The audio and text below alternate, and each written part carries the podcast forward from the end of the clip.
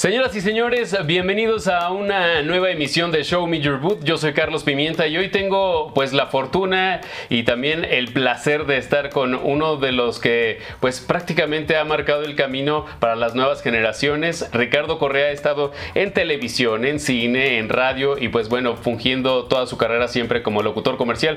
Muchas gracias por abrirnos tu estudio, mi queridísimo Rick. ¿Qué onda, Pimi? Muchas gracias por estar aquí contigo. Yes. Oye, la verdad es que me emocionó mucho cuando me dijiste, sí, vente a mi estudio, porque yo ya tenía la fortuna de conocerlo con, con, mucho tiempo antes y también tenía la fortuna de conocerte de proyectos de muchos años atrás en los que, pues bueno, duraste muchísimo, particularmente la voz de una estación en la que yo trabajé, Magia 101. Fuiste la voz mucho tiempo de, de esa estación. En Aguascalientes, padrísimo proyecto, la verdad es que Aguascalientes ya sabemos que es punta de lanza en el país.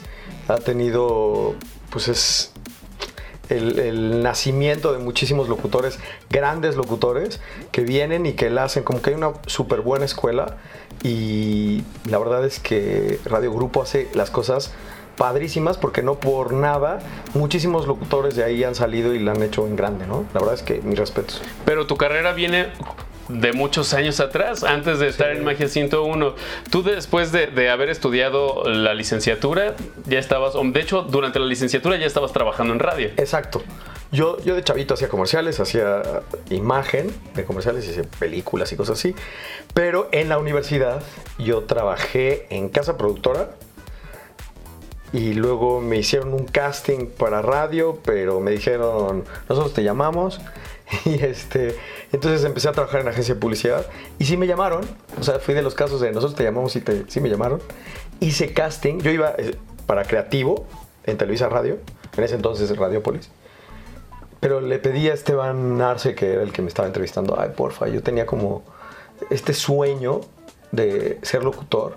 Le dije, dame chance, no seas mala onda, déjame chance de pasar. Y había fila de 1500 personas, en, sí, dando vueltas ahí en casa de Tlalpan y y la Benito Juárez, ahí por el sur de la ciudad. Y mejor, le va, pásale. Entonces hice mi casting, fui pasando, la verdad es que fueron muchísimos filtros, ahora no sucede así. Nos hicieron pruebas de conocimiento musical, de auditivo, además de tal. Y total me quedé en lo que fue Vox FM fue antes de lo que ahora los 40 principales. ¿Y dirías que ese fue el comienzo de tu carrera como tal? Como locutor, sí. O sea, te digo, yo trabajé antes en otras cosas. Pero yo estaba estudiando, tenía 19 años. La neta es que era un mocoso. Entonces en la universidad era como, ay, estás en radio, qué padre. Y a mí pues me encantaba, pero sí eran unas friegas porque pues yo estudiaba en la mañana y de ahí me iba a hacer calle en, mi camionetita a repartir calcomanías, boletos y demás. Y al principio nada más hacía calle y tenía un programa los lunes. Y luego ya tuve programa toda, toda la semana, los sábados y demás, pero estudiaba al mismo tiempo. Y luego al año siguiente de que comencé esto, te estoy hablando 94, casi 95 por ahí, al año siguiente, justamente Paola Rojas siempre nos decía, Paola Rojas la de periodista, famosa periodista y tal, que le mando un beso, este, siempre nos decía, a Víctor Panis, un gran amigo mío que también es excelente locutor, pero él vive en España, a mí, chavos, métanse a la locución comercial y a doblajes, la tocada, de ahí van a ganar más, en radio se gana muy poco, ella ya tenía muchísima experiencia desde niña y entonces Víctor va a Spot, él le dice a Pati Palestino que, que tiene a otro amigo que le gustaría entrar. Patti Palestino ya me ubicaba, la verdad es que Patti Palestino en ese entonces, en los noventas, dominaba toda la escena, o sea, es una fregona. Y también la quiero mucho, la adoro, le mando un beso. Y nosotros nos hicimos con ella casi todos que justamente estás tocando un punto medular en la historia de la locución comercial en México, porque creo que, no puedo decir que todos, pero yo creo que sí, la mayoría hemos pasado por Spot y bueno, bajo la tutela de Patti Palestino, a quien le mandamos un saludo, y a partir de ahí nace como esta especialización en la locución comercial, porque si bien antes eran conductores de radio, actores de doblaje, actores per se eh, en general. Exacto, o sea, eran, eran actores, actores de doblaje y que hacían locución comercial, pero Patti la hora de hacer su agencia, pues ya hace, hay como más especialización en nada más en eso. Entonces te digo, yo entro a su, a, su, a su curso ella ya sabía que yo estaba en radio, ya dominaba mucho, tenía mucho ojo para los locutores de radio traerlos. Y tuve la fortuna que en mi primera clase, en mi primera clase, pues nos te dejaba ya hacer ejercicios acá, bien locochones, muy padres. Y yo súper desinhibido, pues estaba súper jovencito, ya tenía 20 años, uy, qué grande. Y, este, y entonces me dice, pasa a hacer un casting. Me, me pasa a hacer mi casting y entonces mi primer clase con Patty fue mi primer casting y fue mi primer comercial y mi primera cuenta. Ok. Que fue Marinela. Entonces tenía yo todo galletas Marinela, que ahora no se estila eso. No, no puedes tener todo de un mismo producto. En ese entonces sí. Entonces, pues de ahí empecé a grabar muchas cosas, me encantó esto. Al siguiente año empecé a hacer doblaje y empecé a hacer mucho doblaje, pero la verdad es que me fue tan bien en locución comercial que pues doblaje ya empecé a hacer muy poco. Me encanta, es maravilloso, pero hago menos porque afortunadamente me va muy bien en locución comercial. Y que también en ese entonces yo creo que eh, el pool de locutores en, la Ciudad de México era muy reducido y justamente eso, pues bueno, en, cuestión cantidad de chambas se representaba inmediatamente. Por ejemplo, tú eras el locutor de Marinela, no de las galletas Ajá, de canelitas o de Oreo, sino era de todas las galletas. Fíjate que no me dejarán mentir mis compañeros de hace más tiempo, pero éramos yo creo que siete locutores medios. Nada más. Entonces los castings éramos los mismos. Locutores graves eran todos también. La chamba para locutores graves era casi toda. No es como ahora, que ahora quieren jovial, platicado, que suene como que eres un chavo de la calle normal y tal. No, no, no. En ese entonces casi todo era graves, los querían voces fuertes, potentes y tal. Entonces había, el pastel era súper reducido para nosotros y éramos los mismos siete locutores, yo creo. Y que justamente como arrancamos esta entrevista, que te digo que marcaste cierto camino, porque literalmente, o sea, no se estilaban, como tú dices, las voces medias o un poquito aguditas en la publicidad mexicana. Siempre eran estas voces gruesas, que te, llevaban a comprar los productos, pero no esta onda jovial, orgánica, que ahora está en, presente en todos los productos. Y de los chavos, de los, o de los que tenían voces medias, eran más como lindos ¿Sabes? Eran, o sea, su interpretación era como buena onda, lindos, tal. Y yo vine a marcar esta onda más irreverente, locochona, desmadrosa, que no se estilaba. Entonces yo la verdad es que no era competencia para los que ya estaban, porque éramos diferentes, teníamos diferente. Yo nunca he sentido, ni nunca sentimos que era competencia. Es más, nos pasábamos chamba entre nosotros porque éramos muy poquitos. Entonces siempre fuimos como muy unidos, éramos poquitos, estaba muy padre. Y luego ya poco a poco empezaron a entrar más y más y más y más locutores medios. Claro, hubo un boom o una necesidad por tener más de estas voces que estaban llamando la atención en la publicidad, al menos en México, y también mucho para el mercado hispano en ese tiempo. Sí, bueno, Todavía no tanto porque antes estaba el mercado hispano regido más por el sindicato hasta que hubo una huelga en el 2000 de SAG-AFTRA, bueno, SAG y AFTRA, que en ese entonces estaban separados.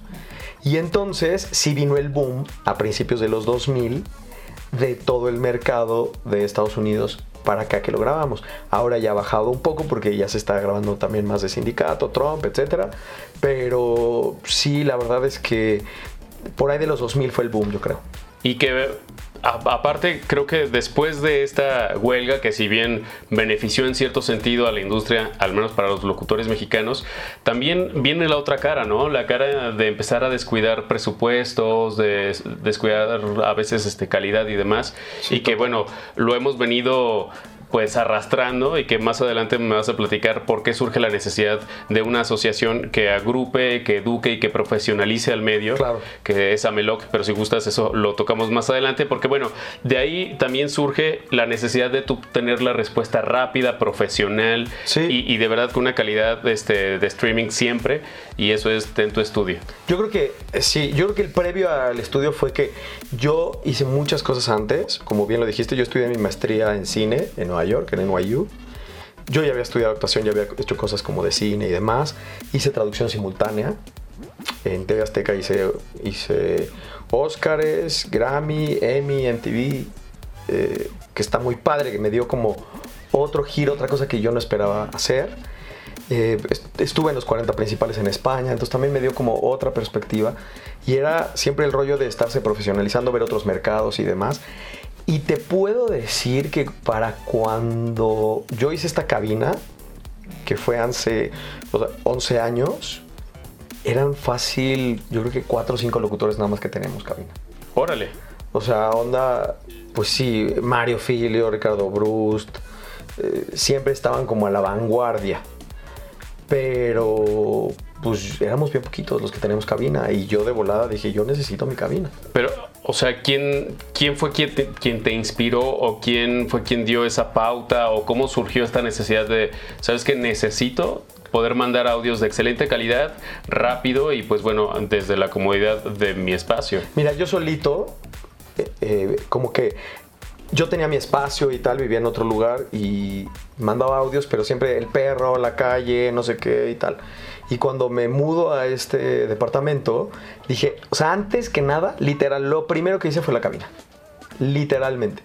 Entonces, chistoso porque Manhattan se estaba pasando de, la colonia Cuauhtémoc a, a, después que estaban en San Miguel Chapultepec. Estaban haciendo las cabinas y en ese momento yo veo a Rafa Donde, que es lo máximo, lo quiero un chorro, mi primo.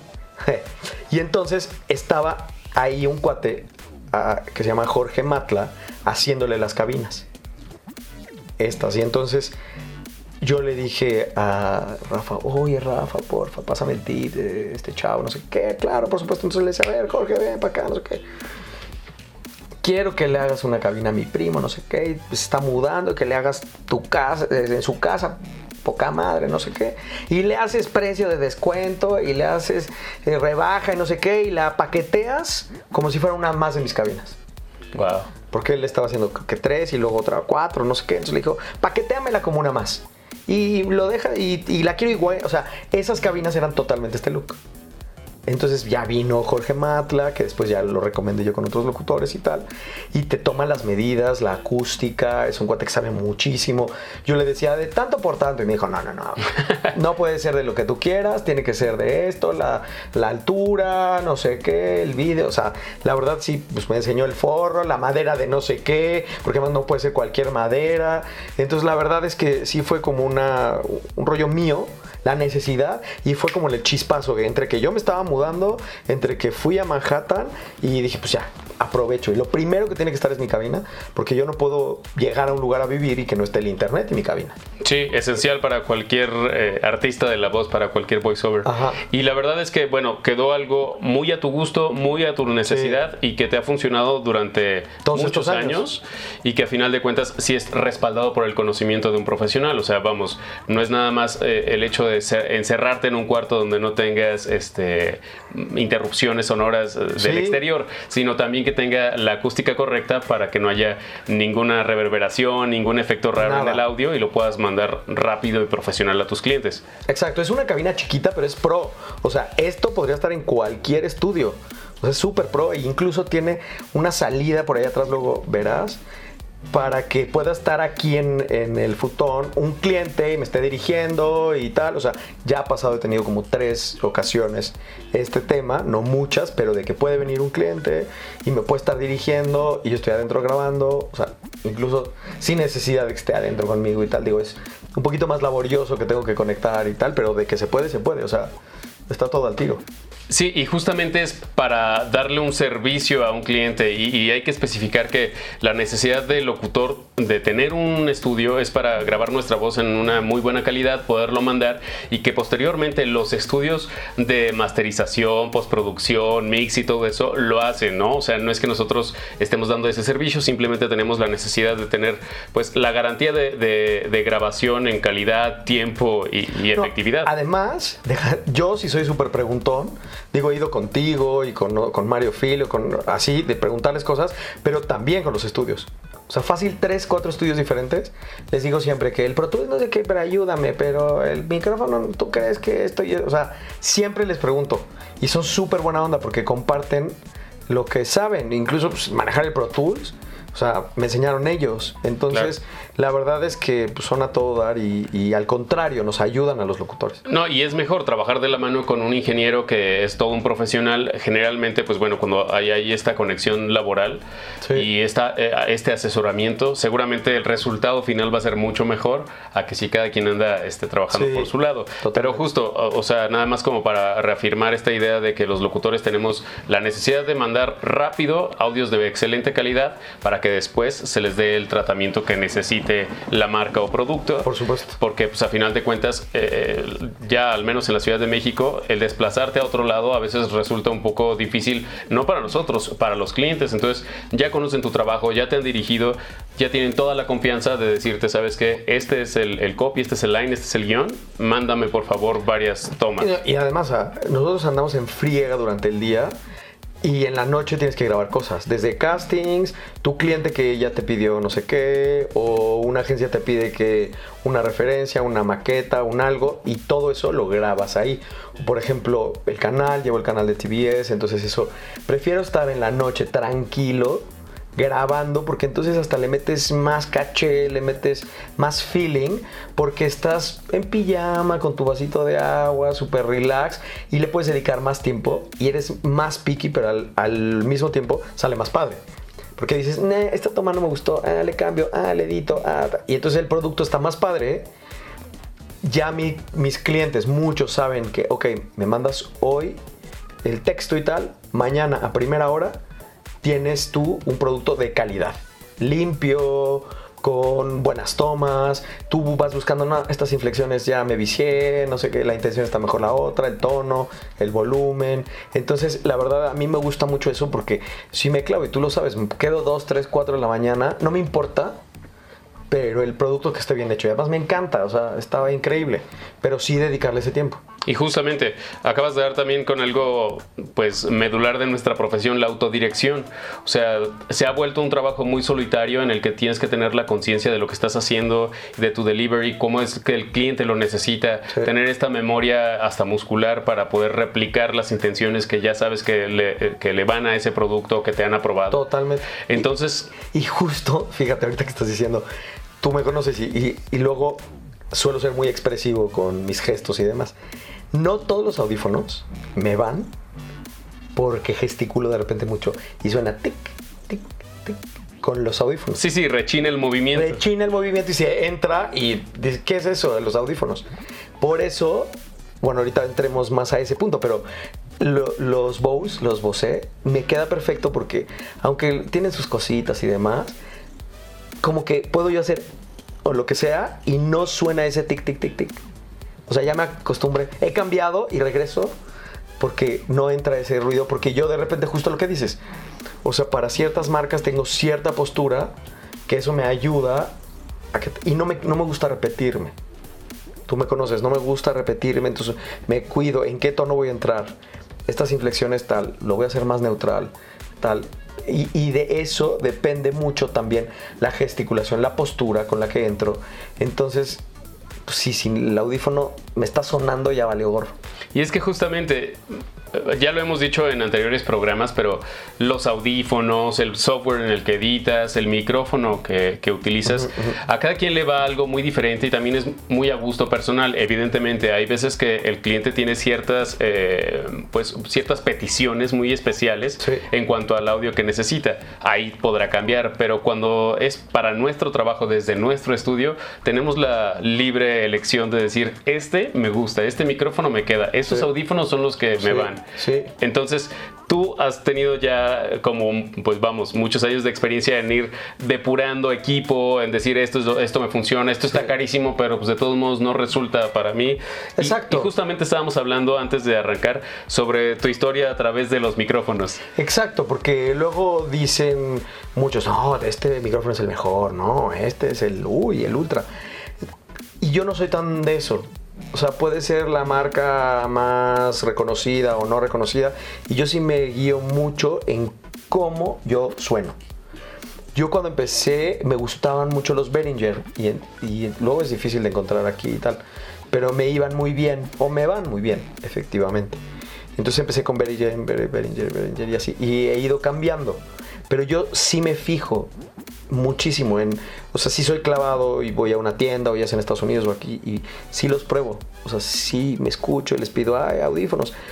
Porque a final de cuentas, por ejemplo, para mí tiene que resaltar mis medios. A final de cuentas, aunque afortunadamente, pues yo ya me fui en muchas eh, cuentas a los graves y ya los puedo eh, tener mejor colocados y, tengo muchas cuentas con graves, pero a final de cuentas pues nunca voy a competir con los super graves, obviamente es nada más para darle más edad o que suene con una cualidad distinta, pero mis medios y mis agudos son los que tienen que resaltar. Entonces yo sí soy clavado en eso, como en la cabina, por ejemplo, ve esta maciza acá, o sea, es, es padrísimo que yo cuando cierro esta puerta, el mundo se puede estar cayendo, o sea, me pueden tocar el timbre 100 veces que no me doy cuenta, o sea, ya saben, los polis de la entrada, los vecinos y tal, o sea, si me toca no suena nada. Está increíble, o sea, de verdad está súper sellada, es una maravilla. Y de hecho, bueno, yo creo que justamente tocando el, tema del el espacio personal del locutor, el estudio, la cabina, pues sí, tiene que ser algo que esté a tu estilo, a tu gusto, en donde estés cómodo haciendo tu trabajo. Y justamente creo que varios de los compañeros coinciden en que es esta zona de paz, en esta safe zone, esta zona zen en la que puedes trabajar y realmente focalizar todas tus, tus ganas, energías, como le quieras llamar, a hacer tu trabajo bien. Y justamente con este rollo de la autodirección, pues bueno, dedicarle el tiempo necesario a cada cosa, porque también digo, y, pasa, hay, hay, veces que los castings o las grabaciones son prácticamente de ya para allá y no tienes tanto tiempo de, para dedicarle y a lo mejor de pulir ciertas cosas que tú quisieras. Tienes que responder muy rápido, pero ahí vuelvo a lo mismo, la autodirección, el autoconocimiento, la preparación, porque bueno, si bien ya nos dijiste en todo lo que has trabajado, tú también eres alguien que promueve mucho la preparación y justamente la profesionalización del medio. Totalmente, yo, eh, o sea, como te dije, yo estudié muchísimo actuación de chavito, te digo que hice cine, hice conducción de televisión y demás, y eso me dio tablas, pero yo estudié en Casa del Teatro con Patricia Reyes Espíndola aquí en México. Pero en Estados Unidos estudié en Lee Strasberg, que es bien difícil entrar y todo el rollo, o sea, sí te da como tablas, muchísimo, y yo siempre me he preparado, estuve, siempre eh, acudo con Pati Palestino a que me pula, que me quite vicios y tal, y tomo cursitos de repente, he tomado cursos de algunas otras cosas, incluso, por ejemplo, de lectura rápida, este que puedes leer no sé cuántas palabras, o sea, sí me ayuda mucho porque en videos grandes de muchas cuartillas, que luego tienes que detectar como palabras difíciles o cosas así, o saber de qué se trata, de volada agarro, pum, pum, pum, ya sé de qué va y es más fácil para mí. O sea, son cosas que como que te van complementando. Ahora tengo una certificación ante la SEP de, de un aval que se llama Conocer y entonces básicamente es la pedagogía de cómo saber enseñar. Entonces, pues sí, yo, yo he dado cursos tanto personales, estoy eh, en Spot, en, en Sige ahora últimamente, que Sige es buenísimo, es maravilloso. Don Esteban Siller me abrió las puertas y ahora Charlie. En Spot he dado muchísimos, también Pati Palestino maravillosa. Y también doy yo coachings, coachings personales, muchos locutores que ya tienen mucha trayectoria acuden a mí. A que les, como en actuación en Estados Unidos, que te, si tengo un proyecto específico, necesito un coach, a mis alumnos que se acercan conmigo y demás, pero también, por ejemplo, doy cursos. Yo, yo tomé cursos de lingüística en, en España, en, la Universidad de Compostela este, y en la Complutense también. Eh, pero yo también, eh, o sea, tengo todo este bagaje que pues me va complementando también de imagen, eh, de, de, cómo proyectar todo este rollo de bueno, tomé de semiótica, semiología, de muchísimas otras cosas que te pueden ir complementando. Además de que meditación, yoga, quiera que no, también te va ayudando para relajarte hasta en el tráfico, de que no te desesperes. Y este, pero todo este tipo yo doy, yo doy cursos para empresas también de cómo comportarse, de qué color deben usar para cierto tipo de eventos o cierto tipo de juntas y reuniones, cómo deben de ser sus modismos, sus saludos, eh, cómo tienen que llevar al sastre su traje, cómo saludar. Eh, el, el, corte de cabello, toda esta imagen, también doy cursos de eso y cómo proyectar la voz, porque la voz es súper importante de cómo influenciar sin llegar a manipular, pero cómo influenciar a, tu escucha de, lo que tú quieres. Si estás tú eh, en una empresa y tienes un, un cargo importante, como tú a final de cuentas lo que quieres es persuadir y que quieres que lo que tú vas a vender te lo compren y demás. Y eso puede ayudar, si bien no es a fuerza, pero te ayuda muchísimo. Entonces he trabajado con Ernst Young, con Cibanco, con Banamex y tal. También tengo como ese sesgo. O sea, la parte de coaching certificado y en el lenguaje corporal, Exacto. como dices, todo lo que, todo lo que engloba eh, la comunicación, no nada más vocal, sino también en cuestión de imagen, lo que expresa. Está padrísimo. Y, como dices, eso te complementa y, refuerza todo el conocimiento que, si bien ya lo empezaste desde hace muchos años, pues bueno, vas encontrando cómo sumar piezas a tu carrera. Y, y esto lo empatizo mucho porque sabemos que hay mucha gente interesada en entrar al medio, pero también sabemos que pues esto es de mucho tiempo, de mucha resistencia y mucha preparación. Hay un, hay un, ah, un, tema que pues es bastante interesante y quiero pues así sin más ni más abordarlo. a Meloc. tú desde hace bastantes años has estado como en la lucha de profesionalizar el medio, de estandarizar ciertos eh, tabuladores, de mejorar la industria como tal, porque pues si bien somos gente preparada, no somos tan tomados en cuenta en ciertas partes de la ley, por ejemplo, del trabajo y demás. Entonces surge la necesidad de crear Ameloc. Surge Ameloc a partir de la necesidad de profesionalizar y concientizar al medio, pero obviamente pues por la crisis que está sucediendo. Hace muchos años nos acercamos a la MAP, primero que nada, Sergio López, que es un tipazo y que es el, la persona que mayor conocimiento tiene de la publicidad en México y yo te diría que en Latinoamérica, unas estadísticas impresionantes que tiene la MAP, pero no había tanta crisis en la publicidad, entonces platicábamos, nos, nos invitaba a desayunar, entonces a veces iba con unos locutores, a veces me pedían otros que fuera y tal. Yo hice ese primer acercamiento con AMAP y ya como que se, se diluyó. Pero hace como cuatro años más o menos, pues empezó ya la crisis mucho más fuerte, menos chamba, cada vez nos pagan más tarde, un rollo, ¿no? Entonces me vuelvo a acercar con Sergio López y yo sorpresa nos dice, no, sí, la crisis ahora sí está fuerte.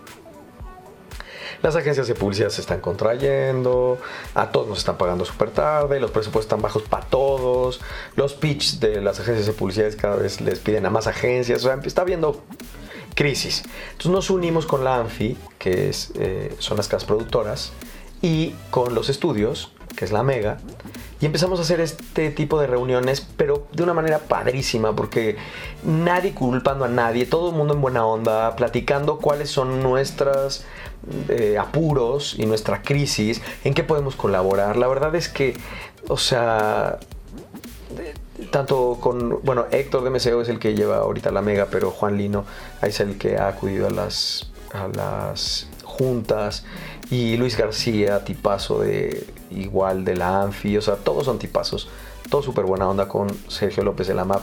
Y entonces empezamos a, discutir, ver qué cosas podíamos hacer y tal. Pero también empezamos con otras asociaciones fuera, con Cámara de Diputados, con Cámara de Senadores, empezar a ver qué onda. Y lo que nos decían es que si no hay una asociación, nadie los va a apelar. Tuvimos un acercamiento con la Asociación Nacional de Locutores que la llevamos perfecto. La licenciada Rosalía es igual, es un amor, es un encanto, la queremos mucho. Y ellos se dedican un poquito más al radio y nosotros queríamos especializarnos en locución comercial, que tiene cosas súper específicas. Es como tan loco, tan irreverente a veces, tan hay cosas hasta como del teatro del absurdo que nos llegan a pasar. Entonces quisimos hacer específicamente de eso y estar en comunión con todas estas demás asociaciones. O sea, trabajar de la mano con la Asociación Nacional de Locutores, por supuesto, y con todas estas. Pero también nosotros empezamos, hemos aprendido muchísimo, empezamos a unirnos más y más y más locutores a este movimiento y entonces también empezamos a detectar cuáles eran nuestros problemas. Porque siempre eran, tú lo sabes, las juntas, anecdotarios, no sé qué, y no se llegaba a nada. Entonces dijimos, una, tratar de cambiar la mentalidad de los locutores y actores de doblaje, porque nosotros, justo lo que ahora mencionábamos en la última eh, junta de Ameloc, también el término de locución comercial no es perfecto. Sí, hay muchos vacíos. Hay muchos, no, y además la gente no entiende cuando empiezas a explicarlo en Cámara de Diputados. Realmente deberíamos empezar a acuñar el término artistas de la voz. Justamente. Voice over artist es un, es un, vamos a decir, un título muy bien apreciado, por ejemplo, en Estados, Unidos, en Inglaterra. En Estados Unidos no hay divisiones entre doblaje, radio y locución comercial. Todos hacen todo. Obviamente hay unos que hacen más una cosa que otra, por supuesto. Pero nadie se cataloga, nadie dice yo hago más esto, no, yo hago más. No, todos son, están muy hermanados. Entonces tú de repente puedes hacer doblaje de una cosa, otra vez un documental, o estás en una estación de radio, luego tú le pones la voz a una caricatura. O sea, no hay esa diferencia, que en México sí existe.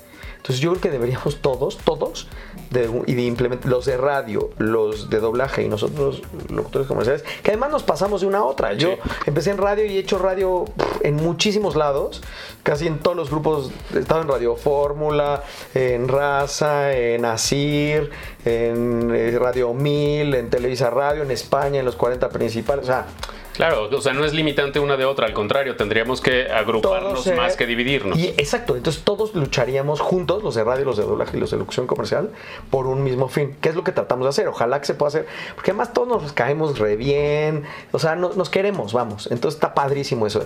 El punto es que, eh, te digo, nos empezaron a decir, tienen que ser asociación, ya no queremos trabajar como negativos y empezamos a detectar en específico en locución comercial cuáles eran los problemas o las inquietudes. Y llegamos al punto que son cuatro. Los pagos, los contratos, el trabajo se está yendo fuera y se quitó el, certificado de locución.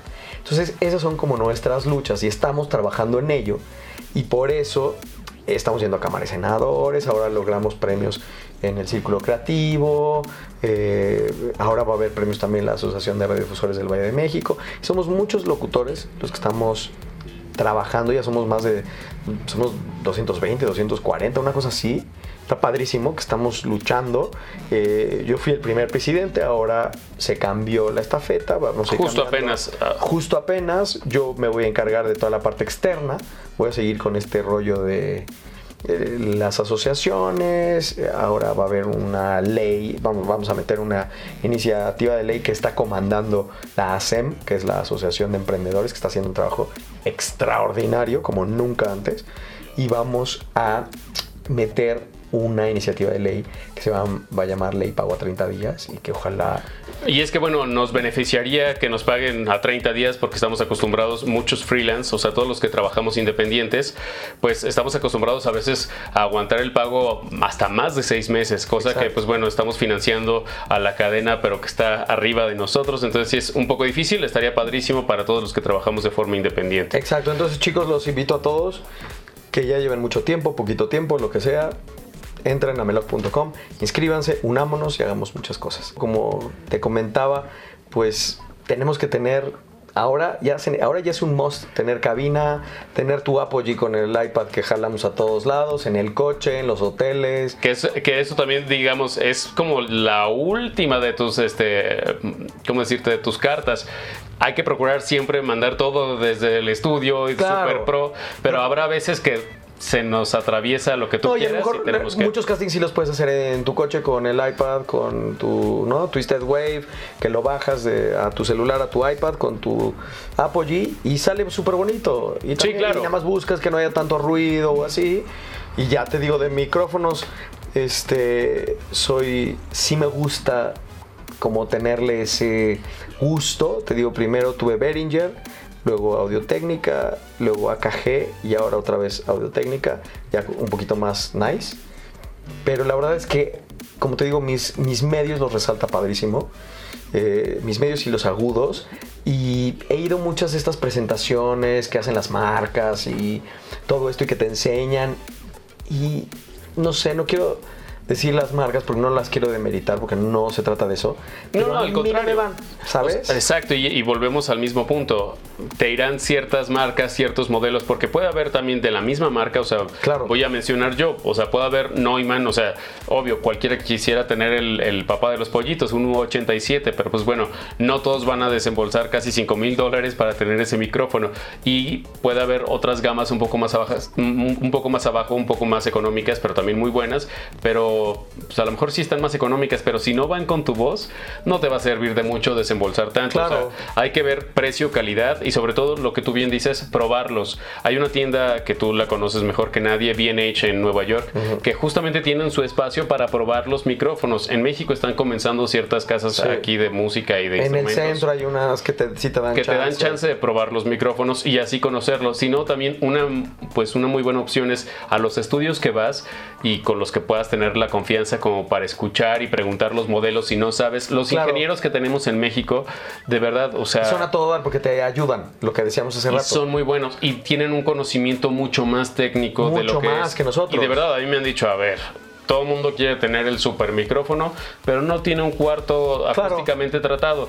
Te va a resultar peor, ¿por qué? Porque vas a, a- con un mejor micrófono vas a captar más rebotes y más defectos de, de acústica que con uno que tal vez es un poco más bajito, pero se puede ajustar a lo que tú tienes. Y también esto es un camino muy largo, o sea, ya vimos tu colección, o sea, de verdad hay, hay un crecimiento continuo, Claro. no nada más en aprendizaje y, y en, en preparación, sino también en equipo. Constantemente lo vamos haciendo un Claro. Poquito mejor. Digo, yo me puedo dar el lujo porque sí tengo un lugar súper pro capacitado para hacer todo esto. Y luego si tengo tu ayuda, que me dices que si el PreSonus, que tal, no tengo mi, mi Pro Tools 10 y, y, y mi esta cosa de, de arquitectos para mi Tu brazo. brazo, sí, sí, sí. eh, me ayuda increíble, mi laptop, o sea, sí le echo como ganitas y te digo, pues en las noches me encierro, el mundo se puede caer, Santa Paz. Santa Paz, le echo todas las ganas para que quede súper bonito. Y me encanta. Y te digo, yo creo que sí, la parte de los micrófonos me gusta mucho. Sí, no, y aparte también, ah, no sé si a ti te han dicho, oye, es que estoy buscando un micrófono, uno que tú ya no uses, híjole, no, son, Sí. eso- es que tal vez los tienes para diferentes situaciones, a lo Claro. mejor vas a grabar una prueba para un tráiler de película y a lo mejor uno te va más que otro. Ah, totalmente. Si me voy a los graves, sí cambio a la KG. Ok. Totalmente. Ahí sí cambio. Digo, a lo mejor es, a lo mejor casi imperceptible, pero uno no, a uno le gusta más y te vuelves pues más quisquilloso y además está bien porque te vuelves más profesional y dices, no, yo lo voy. O sea, si me meto con mis graves, lo cambio a la KG. Es que es a gusto, a gusto personal de cada quien. Evidentemente Totalmente. habrá quien te pueda asesorar y te puede gustar o no, pero bueno, tú ya vas probando conforme Sí. vas teniendo la facilidad de tener eh, Sí. liquidez y adquirir equipo, pero justamente creo que el camino siempre pues va más allá, o sea, alcanzas un escalón y volteas y todavía te faltan cientos. Sí. Entonces, para que la gente que no tiene tal vez eh, eh, pues los medios o el cuarto o demás pues, se tranquilice y vea que sí se puede seguir avanzando, pero la contraparte pues también demostrar que ser locutor pues no es nada más tener un micrófono No, claro. USB y no- eso no, no- no te hace tener un estudio, ¿no? Sí, sí, tienes además, por ejemplo, que tener muchos locutores no llevan su registro de grabaciones bien. Por ejemplo. Entonces está fatal. Entonces ahí tengo pues mis hojas de Word, lo hago a mano, lo hago en Word, lo hago en todo para que no se me olvide. Tengo mi triturador de, de contratos que, de- así- que no. y que no se den cuenta.